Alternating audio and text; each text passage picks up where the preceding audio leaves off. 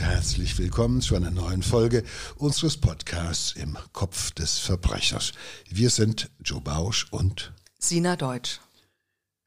Der Gärtner ist immer der Mörder. Kennst du diese Redensart? Habe ich schon mal gehört. Ähm, ich glaube, das war sogar ein Liedtitel von Reinhard May, den wahrscheinlich heutzutage niemand mehr kennt. Ja, kann man ja googeln. Ja, wenn der überhaupt May hat so lebt. Sachen gesungen wie Über den Wolken muss die Freiheit wohnen. Ja, das mochte ich aber gern, grenzenlos dieses sein. Lied. Als Kind fand ich das super. Ja, ich fand es auch gut. Das war so besser als Fliege. Grüß mir die Sonne, grüß mir die Sterne, und grüß mir den Auch Mond. so ein bisschen andere. Aber der Mörder ist immer der Gärtner. Und äh, ich kenne sogar noch ein bisschen was vom Text. Ich glaube, das ging so die Nacht. Liegt wie Blei auf Schloss Darkmoor. Sir Henry liest Financial Times. Zwölfmal schlägt gespenstig die Turmuhr. Der Butler hat Ausgang bis eins. Da schleicht sich im flackernden Lampenschein fast lautlos ein Schatten zur Türe herein und stürzt auf Sir Henry. Derselbe lebt ab und nimmt sein Geheimnis mit ins Grab. Der Mörder war immer, nee, der Mörder war wieder der Gärtner und er plant schon den nächsten Coup. Der Mörder ist immer der Gärtner und der schlägt erbarmungslos, der schlägt erbarmungslos zu.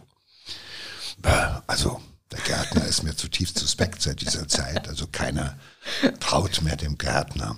Aber wie, wie kam man denn auf die Idee, der, dass der Gärtner der Mörder ist? Ich glaube, das war damals so in den 70er Jahren, Ende der 60er, Anfang der 70er Jahre, da hat Reinhard May das gesungen. Die Älteren unter unseren Hörern wird sich jetzt äh, erinnern. Wenn ich so eine Mama und Papa fragen, die kennen sich aus. Und da war das halt so, da liefen halt Filme, Alice äh, hier von Edgar Wallace, äh, Agatha Christie und so weiter. Und dann war das oft so, dass das Hauspersonal äh, also zumindest verdächtig war oder verdächtigt wurde oder tatsächlich sogar äh, der, der Täter war. Und äh, also damals hat keiner, wenn er gefragt wurde, was sind Sie von Beruf, hat keiner gewagt zu sagen, ich bin Gärtner. Das kam sofort an Schuldanerkenntnis gleich. Und das ist ja das Verrückte auch, das ist natürlich Quatsch. Gärtner sind Also statistisch gesehen Ach, stimmt das Quatsch. überhaupt nicht. Nein, statistisch gesehen stimmt das überhaupt nicht. Es gibt so eine, es gibt glaube ich im Netz ein Portal, wie heißt das, Netzsieger oder so ähnlich. Die haben mal 1023 Fälle der ARD-Krimireihe Tatort ausgewertet.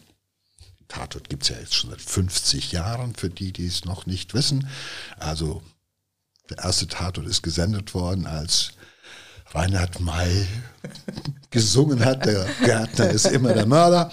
So, und das hat man mal ausgewertet und ist natürlich auf den, also glaube ich, im Kölner Tatort gab es ein einziges Mal, dass eine Gärtnerin wohlgemerkt Also in deinem Tatort In meinem quasi. Du hast, Tatort, die, einmal in du hast das Tatort Opfer Müll. der Gärtnerin obduziert. Genau. Das war eine Gärtnerin. Also wir haben schon auch also einen Generationenwechsel und natürlich auch eine politische Korrektness und gendermäßig haben wir, haben wir eine Gärtnerin gehabt. Und das hat immerhin bis 2008 gedauert und danach ist auch keine Gärtnerin mehr in Erscheinung getreten. Das, Aber welche Berufsgruppe war denn so beim Tatort die kriminellste? die kriminellsten sind, glaube ich, ähm, äh, Unternehmer und Manager. Auf deren Konto gehen insgesamt 109 Morde, gefolgt von äh, Berufsverbrechern, also Leute, die das gelernt haben von der Pike auf. Die haben immerhin 100 Opfer erzeugt. Dann auch die Schüler imponieren, das darfst du nicht vergessen. Also der mörderische Schüler hat insgesamt 54 Opfer äh, zu verantworten. Polizisten folgen sofort auf die Schüler. Also 49 Mal haben Polizisten irgendwo äh, gemordet. Arbeitslose nur 40. Mediziner Ja. immerhin auch 39 und Juristen 25. Auftragskiller nur 25. Überraschenderweise. Ja. Und auch die Rentner bleiben nicht unerwähnt. 22 Mal haben Rentner gemordet und die Mitarbeiter der Schifffahrt. Also so auf, der Binnen, auf dem Binnenschiff scheint es irgendwo eine Menge Kriminelle zu geben. Also immerhin 18 Mal haben die zugeschlagen. Also das ist schon. Also ich äh, hoffe, Gärtner kommt eigentlich nie vor. Nur einmal die Gärtnerin. Ja, aber ich hoffe, dass auch, auch das äh, der Tatort nicht ähm, die Gesellschaft abbildet, weil 54 mörderische Schüler erscheinen mir schon sehr bedrohlich. Ich habe das Gefühl, wenn ich die auf der Straße sehe, da ist jeder Zweite gut dafür. Entschuldige mal, ja. Hast du die mal gesehen? Bist du mal vor einem Schulhof? Geh mal in der großen Pause an einem Schulhof vorbei. Du hast das Gefühl, das ist eine Ausbildungsstätte für neue junge Mörder. Oder nicht? Täusche ich mich da? Dazu kann ich Nein, nicht sagen. gut, ich glaube es nicht. Ich kenne keine Schüler. Aber äh, ich weiß ja nicht, was sie da lernen. Neuerdings. Egal. es ist auch nur so eine Idee gewesen. Das ist eine ziemlich doofe Bevor ich jetzt in, in paranoide Gedanken verfalle, Bevor sollten wir jetzt, lieber einfach jetzt auf unseren Fall zu Shitstorm, sprechen kommen. alle Mütter Genau, Shitstorms über genau. dich aus. Äh, ja, jetzt habe ich jetzt reiten. die einzige Klientel, die uns zuhört, habe ich jetzt auch noch verprellt, indem ich gesagt habe, ja, ja, aber ich meine, die werden doch alle mal, diese Schüler werden irgendwann mal alle Manager, Unternehmer, Polizisten, äh, Juristen, Mediziner Und und Auftragskiller. Auftragskiller. Das muss so sein, oder? Gut, aber sprechen wir, kommen wir Was darauf. ist eigentlich der häufigste Berufswunsch von Schülern heutzutage? Es würde mich mal interessieren, weißt du das? Influencer. Influencer, Blogger und Blogger und Influencer. Influencer. Aber die können ja niemanden ermorden, die sitzen ja zu Hause. Das sollen sie doch auch nicht, und Joe. bewegen sich nie. Also kann doch niemand. Das ist ja auch, der Tatort ist ja auch keine reale äh, Welt. Ehrlich? Und ich habe das Oder jetzt hast du geglaubt. immer gedacht, ich habe das jetzt du hast immer gedacht, du 25 Jahren. spielst in einem Paralleluniversum. Ja, ja. Also du meinst, ich muss raus aus der Matrix. Ja, genau. Und zwar, und zwar jetzt raus aus der Matrix, weil wir jetzt wieder über einen echten Fall mit einem echten Täter sprechen. Und dieser Täter ist tatsächlich nicht nur der Mörder, sondern auch der Gärtner. Aber ich behaupte, es ist kein gelernter Gärtner. Nein, da hast du völlig recht. Da, damit äh, ne, zeigen wir auch wieder, dass die Gärtner an sich ähm, jetzt nicht kriminell sind. Nein, Detlef W. ist gelernter Drucker. Ha. Hat aber irgendwie nie so groß in seinem Job gearbeitet und hatte da auch ähm, keinen, also ist arbeitslos dann auch geworden. Und dann hat er äh, so mit Aushilfsjob Jobs angefangen und ähm, ja, so als Mann für alles, so ein bisschen Hausmeister und aber vor allem, äh, als er dann zu, äh, zu Jutta H. kam, eine ähm, verwitwete Ärztin mit einer Villa im Hahnwald, heißt es, glaube ich, ne? Ja. Dieses Luxus-Villenviertel in Köln. Villenreiche in Köln, im Genau. Hahnwald, da wohnen Prominente. Genau, und die hat ihn angestellt und äh, er hat dann, ähm, ja, also vor allem im Garten aber gearbeitet. Und ihr Aber er war Garten eigentlich gemacht. gelernter Betrüger, wenn ich das richtig so sehe, aus meiner Perspektive. Er war zumindest wegen Betrugs vorbestraft. Ja. Aber das weiß seine neue Arbeitgeberin natürlich nicht. Das erzählt er natürlich auch nicht. Und ähm, so hat sich ziemlich schnell zwischen den beiden ein Vertrauensverhältnis entwickelt. Tja, das ist halt ein gelernter Betrüger und äh, er entwickelt natürlich relativ schnell äh, Neid auf das, was sozusagen seiner Arbeitgeberin alles gehört, auf den Wohlstand, auf den Luxus, in dem sie lebt und äh, natürlich er ist äh, jemand, der relativ schnell zur Überzeugung kommt, dass ihm davon auch etwas zusteht eigentlich ja, dass er das mindestens so äh, sehr verdient hat auch in seinem Leben. Und er hat so viel davon.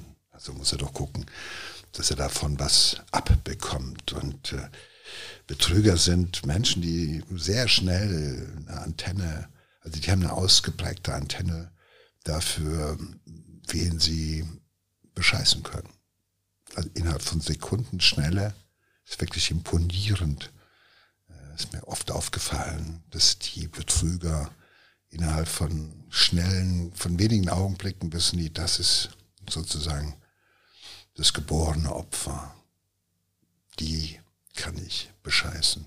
Die ist eine leichte Beute sozusagen. Das äh, sortieren die unheimlich schnell. Und äh, viele von denen geben sich auch gar nicht ab, so mit schwierigen Fällen oder sowas. Dann geht's weiter, so nach der Wiese. Jeden Tag steht irgendein Idiot auf, der sich von mir bescheißen lässt. Das ist, glaube ich, das Credo des äh, Berufsbetrügers. Und da hat er offenbar sein Opfer gefunden. Da, da kann er sich das Vertrauen erschleichen. Und äh, die ist äh, offenbar auch arglos. Ja, ich kann mir schon vorstellen, dass sich so zwischen jemand, wenn du eine alleinstehende Witwe bist, älter und dann kommt jemand und hilft dir, so erledigt diese Arbeiten. Man muss, also kann mir schon vorstellen, dass sich da so ein, dass die Distanz da so ein bisschen weggeht. Das ist nicht, der will man ja auch oft, ne? Ach, das ist nicht mein Hausangestellter, der für mich irgendwie Arbeiten erledigt, sondern eher so ein, ne, so ein naja, der ist halt, man lässt ja, du darfst ja nicht vergessen, man lässt die Leute ja sozusagen in, du lässt es, der lässt diese Leute ja auf dein Terrain. Ja, ja das ist zwar nur der Garten am Anfang, aber in dem Moment, wo du halt irgendwann mal anfängst, den Gärtner nicht mehr zu siezen, sondern sagst, was weiß ich, guck doch mal und kann ich dir noch einen Kaffee geben und nimm sie doch mal Platz.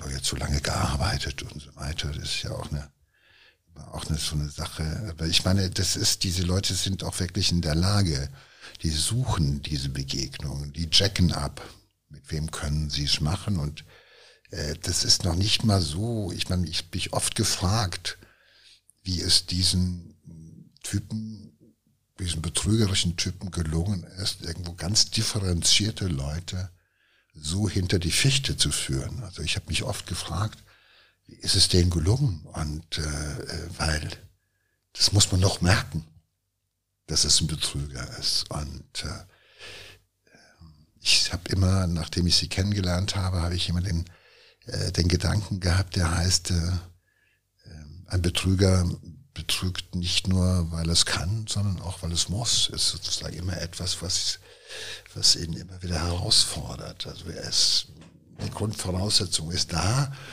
Und wenn die, richtige, die richtigen Signale kommen, dann schlägt er wieder instinktiv weiter zu. Und äh, es sind ja auch Leute, die auch oftmals so ein übersteigertes Selbstwertgefühl haben, also das weit über das hinausgeht, was sie tatsächlich sind.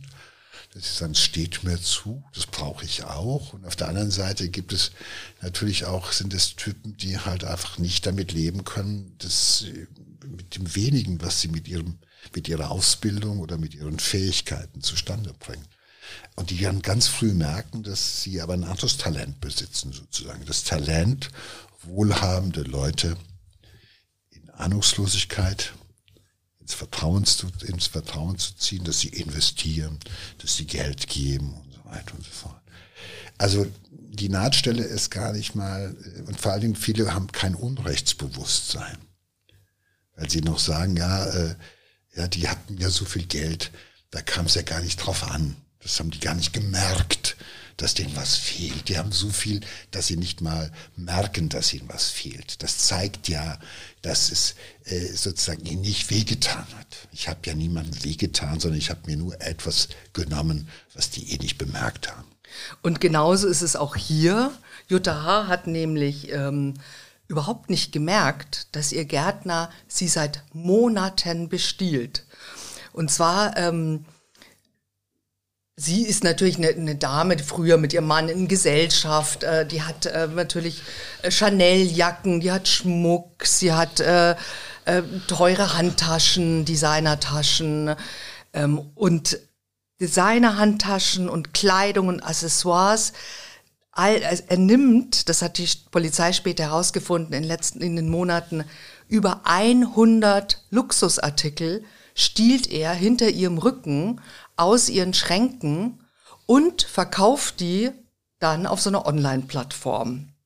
Und er hat in dieser Zeit, ähm, das hat man dann bei der Auswertung fe festgestellt, also er hat alleine nur mit dem Verkauf dieser gestohlenen, sehr hochwertigen ähm, Taschen und, und, und ähm, Jacken 25.000 Euro verdient.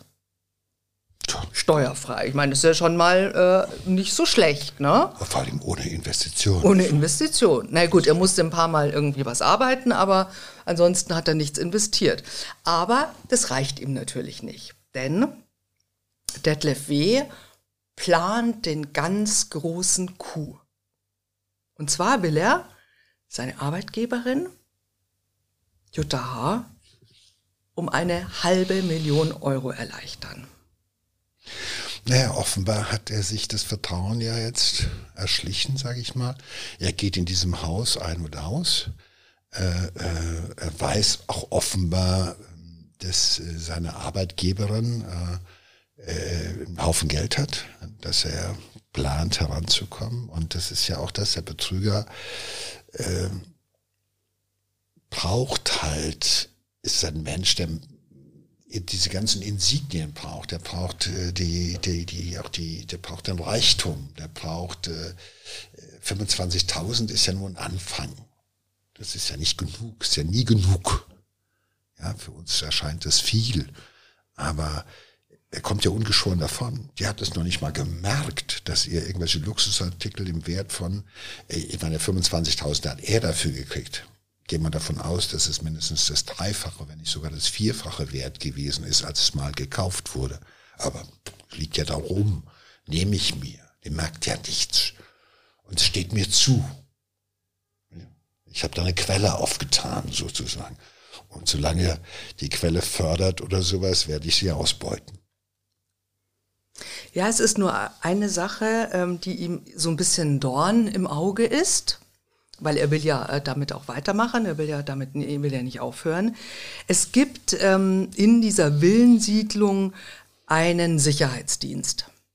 Und ähm, das ist so ein privater Sicherheitsdienst. Da haben sich die Bewohner ähm, von Hahnwald zusammengetan und den beauftragt, ähm, eben um sich vor Einbrechern zu schützen. Und die patrouillieren, also die Objektschützer, die patrouillieren eben Tag und Nacht durch die Straßen der Siedlung. Und das ist ihm natürlich überhaupt nicht recht, weil was er nicht brauchen kann, ist, dass irgendwo Schutz vor Diebstahl aufgebaut wird. Ne? Also überredet er Jutta H., dass er diesen Bra äh, privaten, dass sie diesen privaten Sicherheitsservice kündigt. Er sagt zu ihr, ach, die tun sowieso nichts und das ist auch richtig teuer. Ähm, redet so lange auf sie ein und überzeugt sie, bis Frau H. ihm glaubt und sie beendet den Vertrag. Aber die Frage ist ja eine andere. Ich meine, er muss ja keine Angst vor dem Sicherheitsdienst haben. Die kennen ihn ja. Er geht ja dort ein und aus. Also dieser Sicherheitsdienst, nur zu deiner Information, das solltest du vielleicht wissen, es gab eine ganze Reihe von schwersten Einbrüchen in diese Villen im Hahnwald. Und es gab bei äh, einer dieser äh, Einbrüche ist ein Ehepaar äh, also heftig gefoltert und letztendlich umgebracht worden. Also von dieser sogenannten Hahn, von den Hahnwaldmördern. Und das war natürlich ein äh, dramatisches Ereignis. Und daraufhin haben sich die Bewohner des Hahnwaldes, alles gut situierte Leute zusammengetan und einen Sicherheitsdienst äh, beauftragt, einen privaten, der dort halt einfach patrouilliert und der halt immer in der Nähe ist und halt schaut, wer geht dort ein und aus. Aber er war ja der Gärtner, der sowieso ein und ausging, also eine Vertrauensperson. Ich denke, er hat das gemacht. Auch das ist so was Manipulatives, so eine kleine ähm, so ein kleiner, weißt du, es ist wie so, ein, wie so ein Angler, der so einen Wurm ins Wasser hält und dann guckt, ob was schnappt oder sowas. Und er gewinnt ja damit Vertrauen, weil er sagt, bitte, Sie müssen das alles nicht. Ich bin ja da, ich kümmere mich. Äh, äh, da können Sie doch, das können Sie doch sparen. Äh, das kann man anders regeln und so weiter. Also dieses Einschmeicheln, er sorgt dafür, dass sie eine Entscheidung trifft, sozusagen, weil er, er, weil er ihr es rät. Und das ist für ihn so ein Benefit ja, ja, als Betrüger. Ja, er hat eher, das ist so auch ein Zeichen der Manipulation, immer Ja. mehr das Opfer dahin zu führen, wo man es haben will. Ja, Da sie macht, was ich will. Ja, ja, ich krieg sie dahin, dass Ja. sie das tut, was ich gerne möchte. Das ist nur so ein erster Schritt, weil das ist ja noch, da geht's ja noch um nichts. Ja, ich meine, wenn die alle anderen Häuser patrouillieren und das eine nicht, ist es erstmal wurscht. Aber es ist nur für ihn der erste Erfolg in einer Kette von Manipulationen, die dieser Betrüger mit seinem Opfer betreibt. Ja, aber dann sein Plan, also sein Plan ist, ähm, er möchte mit einer gefälschten Unterschrift ein Aktienpaket im Wert von 450.000 Euro auf sein Konto transferieren. Also Frau H. ist äh, eine Millionärin tatsächlich, hat ähm, große Aktienpakete und nachdem er ja schon so nahe ist und auch die Unterschriften und alles kennt und Unterlagen hat, ähm, will er jetzt also zuschlagen, will das transferieren, aber äh, Frau H. hat einen sehr ähm, aufmerksamen Bankberater und der sagt zu ihr, also irgendwas stimmt da nicht. Da gehen auf ihren Konten gehen irgendwie ganz seltsame Transaktionen äh, ab. Das, wir haben das mal gestoppt und wollten nachfragen, ob das so, also irgendwas stimmt mit dem Konto nicht. Da ist schon öfter was, was weggekommen und das ist jetzt so eine große Summe. Äh, da wollten wir ihnen Bescheid sagen, quasi irgendwas, irgendwas, irgendjemand hat Zugang zu ihren Konten. So, und was macht Frau H. natürlich? Ja, sie ist, sie ist natürlich total äh, verwirrt, aufgebracht, ähm, klar, und sie ruft den Gärtner an. Sie ruft ihn an, ihren, ihren, ihre Vertrauensperson. Der Mann, der hier äh, Für Sicherheit sorgen. für Sicherheit sorgt, ja, und sagt, Herr W., es ist was Schlimmes passiert. Es gibt jemand, ist auf mein Konto, jemand hat versucht, da eine Transaktion zu machen, jemand hat versucht, da 450.000 Euro zu stehlen. Also das ist schon wirklich eine Riesensumme, eine große Geschichte. Und ich will, ich werde jetzt Anzeige gegen Unbekannt erstatten, sagt sie ihm am Telefon. Und das ist ihr Todesurteil. Ja klar, ja. Schnallt an dem, in dem Augenblick, dass er zu weit gegangen ist, dass er, er kann auch nicht mehr zurück.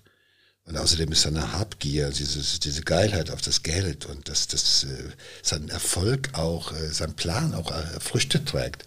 Das, er ist zu weit. Und jetzt ist er gierig und er ist auch mittlerweile groß geworden, sozusagen. Er, er glaubt auch, dass ihm äh, der Kuh gelingt.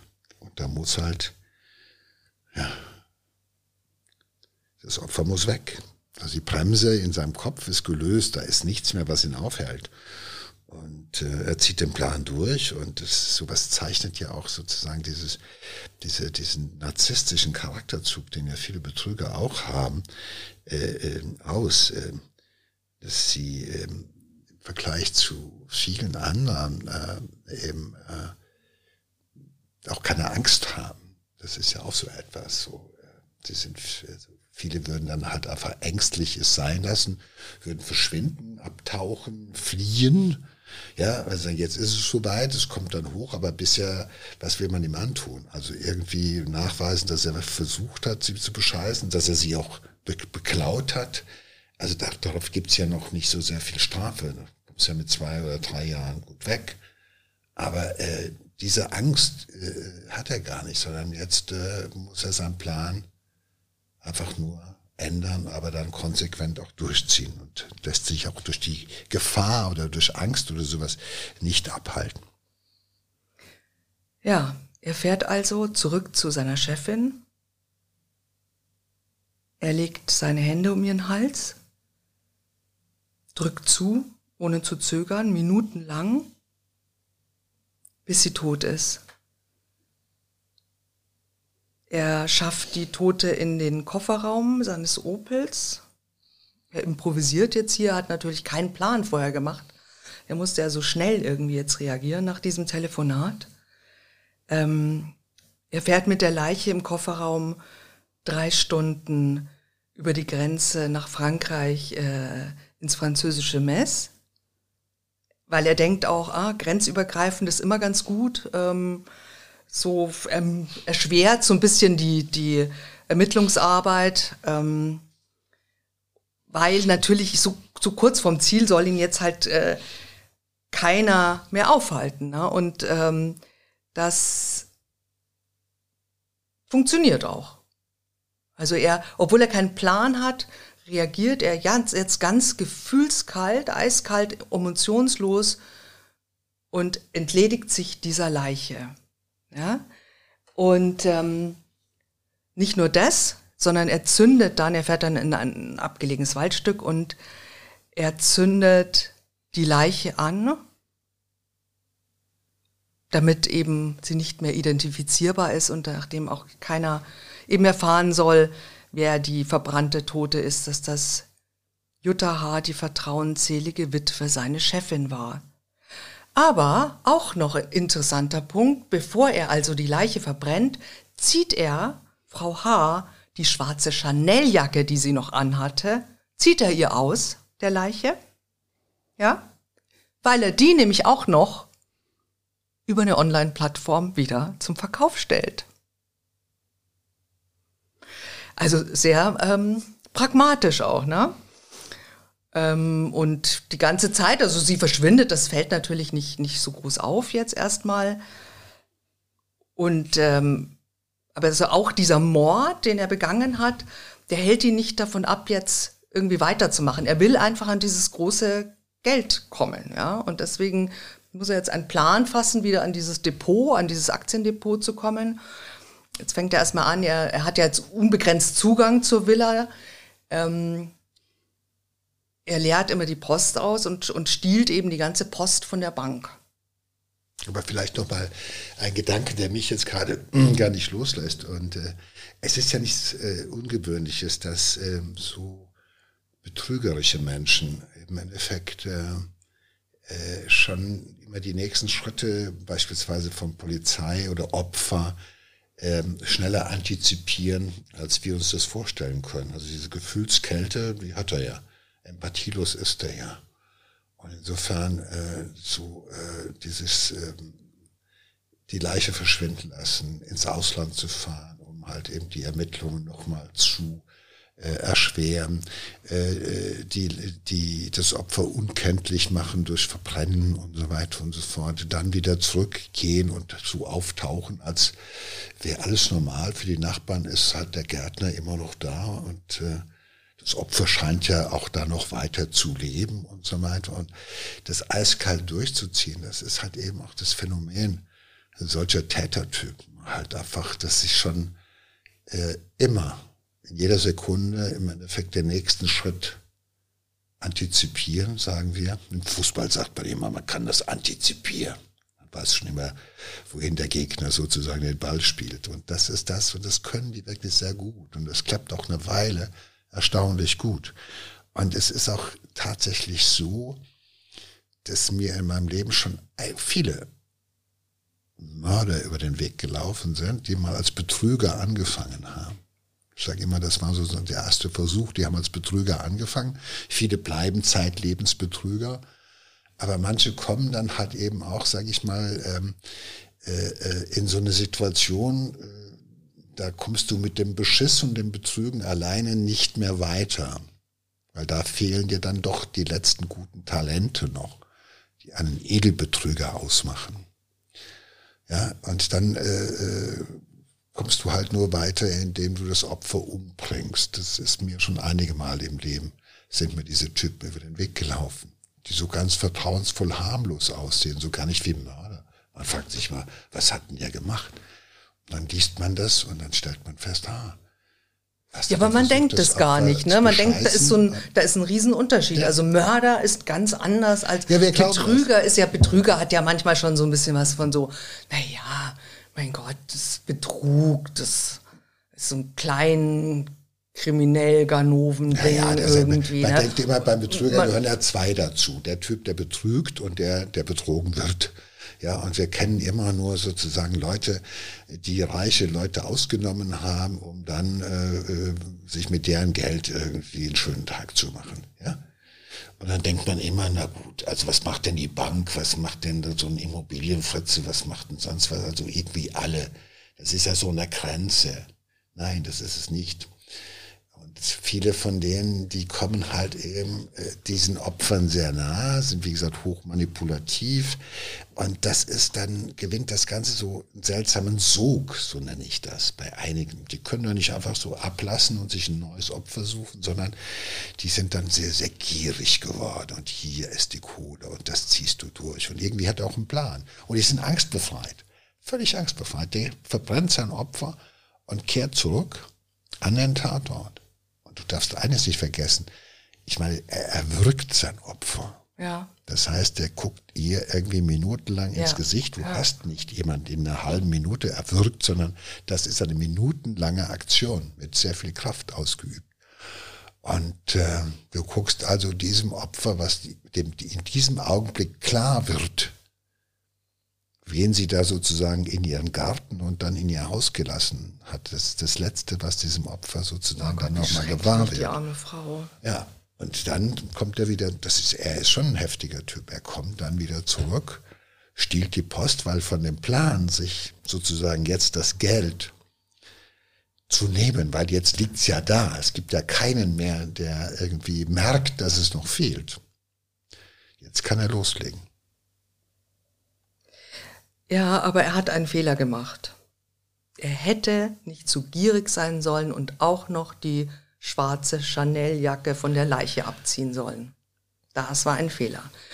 Denn das stellt er online und darüber kommen die Ermittler ihm auf die Spur. Ich meine, natürlich äh, wird dann sowieso das engere Umfeld und natürlich auch die Angestellten jetzt äh, zuerst überprüft und ähm, ja, und sie finden also diese Jacke. Man weiß, dass äh, sie die an dem Tag anhatte und er wird verhaftet und ähm, er wird dann schließlich nur, muss man sagen, aber zu Recht natürlich aufgrund von Indizien überführt. Also es gibt, äh, die Polizei findet, die Spurensicherung findet im Kofferraum seines Opels Blut und Speichel der Millionärin. Er wird verurteilt.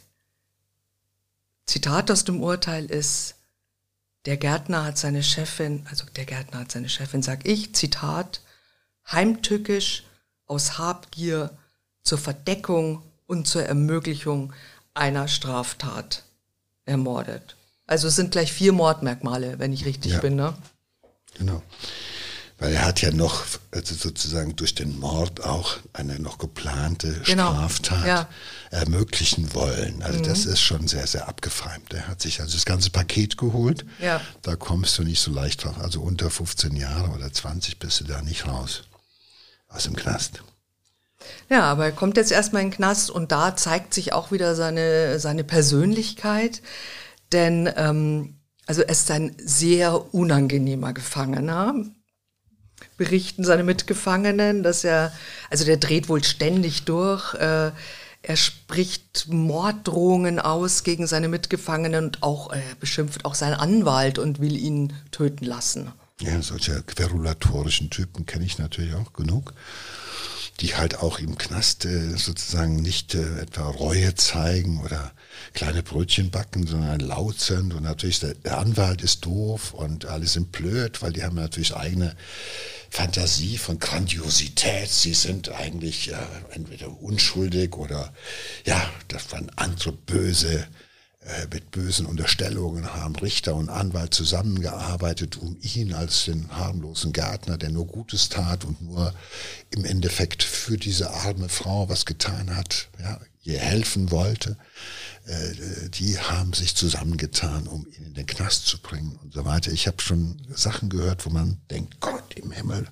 was redet der für eine Scheiße?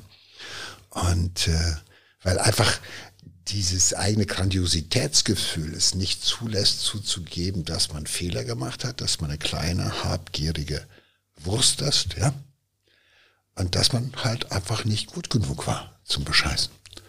Ja. Weil man erwischt wurde. Weil man erwischt wurde und weil man dann auch noch zum Mörder geworden ja. ist. Und da sagt sich der Betrüger, nein, das bin ich nicht. Meine Pläne gehen auf. Ich liebe es, wenn ein Plan gelingt.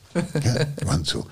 Und das klappt halt nicht immer. Und äh, das zeigt ja auch dieses, dieses Gierige, dieses Getriebensein, dieses Uneinsichtige, dieses äh, nicht bereuen, weil man hat ihn ja im Endeffekt nicht mit dem Opfer gesehen. Es ist ein Indizienprozess gewesen, aber äh, dass er diesen Scheißfehler gemacht hat in seiner Gier, ja, äh, wo es um Millionen ging, die er ergaunern wollte, ja, dass man über eine Chanel-Jacke, ja, dann stolpert das ist sowas von peinlich. Also das kann er im Knast auch keinem Mittäter erzählen. Da kann er nicht mit reüssieren. Ja? Weil einer sagt, hey Junge, verstehst du, wenn du an so einem, an so einem kleinen Detail. Naja, also immerhin scheitern. kann man die, glaube ich, schon so für drei bis 5.000 da kennst du dich aus. Ich habe mir noch kein Chanel-Jäckchen gekauft. Ich habe auch noch keins verschenkt oder sonst was. Aber nein, das sind Typen, die sind sehr von sich eingenommen und so sehr in so einer Quantität, die können auch keinen anderen ertragen. Und wenn sie, äh, wenn du sagst, er ist da, er fällt auf, indem er Anwälte bedroht, weil die sind doof und mitgefangene äh, Morddrohungen ausspricht, das ist also einer, der äh, kann es nicht aushalten, dass man ihn auf die Stufe äh, sozusagen äh, eingenordet hat, wo er sich selber gar nicht sieht. Ja, und er sieht sich natürlich nicht im Knast und alle anderen sind Verbrecher. Alle anderen, nur er nicht. Und äh, es ist unheimlich schwer, mit solchen Leuten äh, umzugehen. Und äh, der einzige Vorteil ist, solange er sich so benimmt, muss man keine Sorge haben, dass er wegen, wegen, wie heißt das, wegen guter Führung etwa vorzeitig entlassen werden würde, sondern mit all diesen Aktionen verlängert er im Endeffekt seinen Aufenthalt im Knast. Und das ist auch was, was mich beispielsweise jetzt gerade sehr beruhigt. Ja, pass auf. So beruhigt kannst du gar nicht sein, weil er ist zwar der Meinung, dass in einer kleinen Zelle kein Platz für so einen grandiosen Menschen ist, aber er begeht einen ziemlich grandiosen Gefängnisausbruch. Also er, also er schafft es, sich in einer Box zu verstecken. Das ist eine Kiste mit Holzabfällen, ja, und ähm, die, er versteckt sich in dieser Kiste und die Kiste steht auf einem Traktor und der Traktor fährt aus der JVA raus. Und normalerweise gibt es ja so einen Herzschlagdetektor, ne, wenn ich richtig informiert mhm. bin. Der, der würde also anschlagen, weil sonst wenn die wäre da das ja hatten, gang und wenn die damals schon einen hatten, weil die ja, die hatten einen, die hatten tatsächlich ja. einen, aber wie das äh, das Schicksal so will, keine Ahnung, der hat nicht angeschlagen. Ja. Keiner weiß warum, aber der hat nicht angeschlagen. Und ähm, das heißt, der, er fährt also unbehelligt in seiner Kiste mit den Holzabfällen aus dem Gefängnis raus, ähm, steigt dann da ein paar hundert Meter von der JVA entfernt ähm, aus. Das weiß man, weil eine Passantin kurz darauf dort an diesem Ort seine Gefängniskleidung findet. Aber er ist verschwunden. Ne? Also äh, er äh, spaziert zum Bahnhof. Und dann kauft er sich ein Ticket für 11,30 Euro. Und da fährt er mit der Regiobahn zum Kölner Hauptbahnhof und dann weiter nach Ehrenfeld,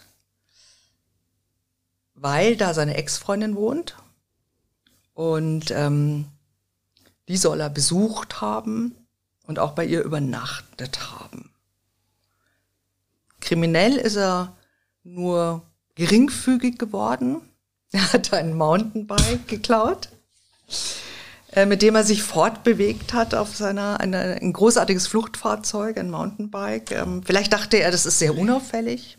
Keine Ahnung. Vielleicht war er auch einfach nur zu blöd, um ein normales Auto zu knacken. Auch das, das kann sein. Ja, das, das, hat er nicht gelernt, sein. weil das hat, ja. wenn er sich im Knast mit allen Leuten so schlecht vertragen hat, hat er noch nicht mal die Möglichkeit gehabt, sich nachzuschulen und mal einen vernünftigen Autoknacker zu fragen, wie komme ich auf ein Auto? Und ich finde das so schön und passend für ihn, dass man ihn verhaftet, während er auf einem Mountainbike in der Stadt unterwegs ist. Ja? Genau. Das weil passt so. Der grandiose Mensch, ja, der grandiose Straftäter, dem mir was gelungen, dem sogar die Flucht noch gelingt. ja, wird ausgerechnet auf einem Fahrrad. Ja, und gerät in eine Straßenkontrolle, Ja. ne? Wo normalerweise Das machen verdeckte Entmi äh, Ermittler, also die haben keine Ahnung, wo er sich aufhält, aber es gibt Straßenkontrollen und die kontrollieren alle und er wird kontrolliert. Und dann sagt er noch, ähm, fragen sie natürlich so, können Sie sich ausweisen, ja? Und dann sagt er, nein, und fügt hinzu, ich habe keinen Ausweis dabei, aber ich bin der, den Sie suchen. Ja, das ist die letzte Kapitulation eines, sage ich mal, eines äh, narzisstischen äh, äh, Typen, der unter Selbstüberschätzung leidet. Und äh, natürlich, wie willst du das retten? Weißt du, Wenigstens nicht, mit er Stil. nicht, er hat noch nicht mehr. Ja, wenigstens in diesem Augenblick nochmal, ich bin der, den sie suchen. Ja, weil das ist eh, zu spät, aber auch das ist so eine Nummer. Ich entscheide das. Mhm. Ja. ja. Ich gebe zu. Dabei ist eh der Drops gelutscht an dieser Stelle schon. Aber es zeigt ja nur, dass das sagt was über seine Persönlichkeit und seine Denke aus. Ja. Aber das Schöne ist, nachdem es ihm einmal gelungen ist zu entweichen, die werden nicht so sehr geschätzt, weißt du. Da wird jetzt sehr aufgepasst bis zum Strafende. Und ich weiß nicht, wann das ansteht. Ja, also nochmal zusammengefasst, seine grandiose Flucht hat genau zwei Tage gedauert, also nicht sehr erfolgreich und ähm, er wird äh, noch bis mindestens 2023 im Gefängnis sein. Mindestens. Mindestens. Wobei man eines sagen muss, für das Flüchten aus einem Knast wirst du nicht extra bestraft. Ich weiß, das, ist Einzige, der Drang des Menschen nach Freiheit der oder wird, sowas, genau, Der gell? Drang des Menschen nach Freiheit, das wird, ist ihm sozusagen immanent und äh, rechtsphilosophisch sagt man halt einfach, das ist der Mensch. Der Mensch strebt nach Freiheit und wenn einer aus dem Knast abhaut, so auf diese Art und Weise, ist ja eine Trickentweichung, wenn er sich da so in eine Box rein begibt und das Glück hat, dass der Herzschlagdetektor nicht anschlägt, ähm, er ist bis vor die Tür gekommen, aber auch nicht viel weiter. Und, äh, also das wird nicht bestraft. Das wird nicht bestraft, aber er wurde Der ja vorher schon äh, verurteilt. Also Ja, es das ist einfach. unerheblich. Also die zwei Tage, die es noch gibt auf das Fahrrad oder so, das kann man ihm auch erlassen. Aber ähm, mir gefällt der Gedanke, dass dieser Mensch, der zu habgierig Ja, ekelhaft. so sehr an sich glaubt und so manipulativ unterwegs gewesen ist. Und so ein unangenehmer Zeitgenosse auch anschließend im Knast noch äh, gewesen ist. Dass der so banal, also das ist doch, ist doch wie eine Komödie, ne? Am Ende äh, wirst du auf dem Mountainbike irgendwo, äh, Ja, würde ich das im Film sehen, würde ich sagen, oh, schlechtes Drehbuch. So. obwohl ich kenne einige andere, die sind auch auf Fahrrädern erwischt worden. Das hören die nicht so gerne, wenn man ihnen das erzählt. okay. Gut, aber er ist wieder im Gefängnis und die Witwen sind sicher vor ihm. Also immer aufpassen. Die Landschafts- und äh, Landschafts- und Gartenpflege heißt das ja heute. Ich habe die ganze Zeit einen vor Augen. Aber der war es nicht. Es gibt auch richtig nette Gärtner, Absolut. oder? Hast du, hast du auch einen Garten? Ich habe nicht mal einen Garten, Das aber wenn ich einen hätte, hätte ich bestimmt einen netten Gärtner.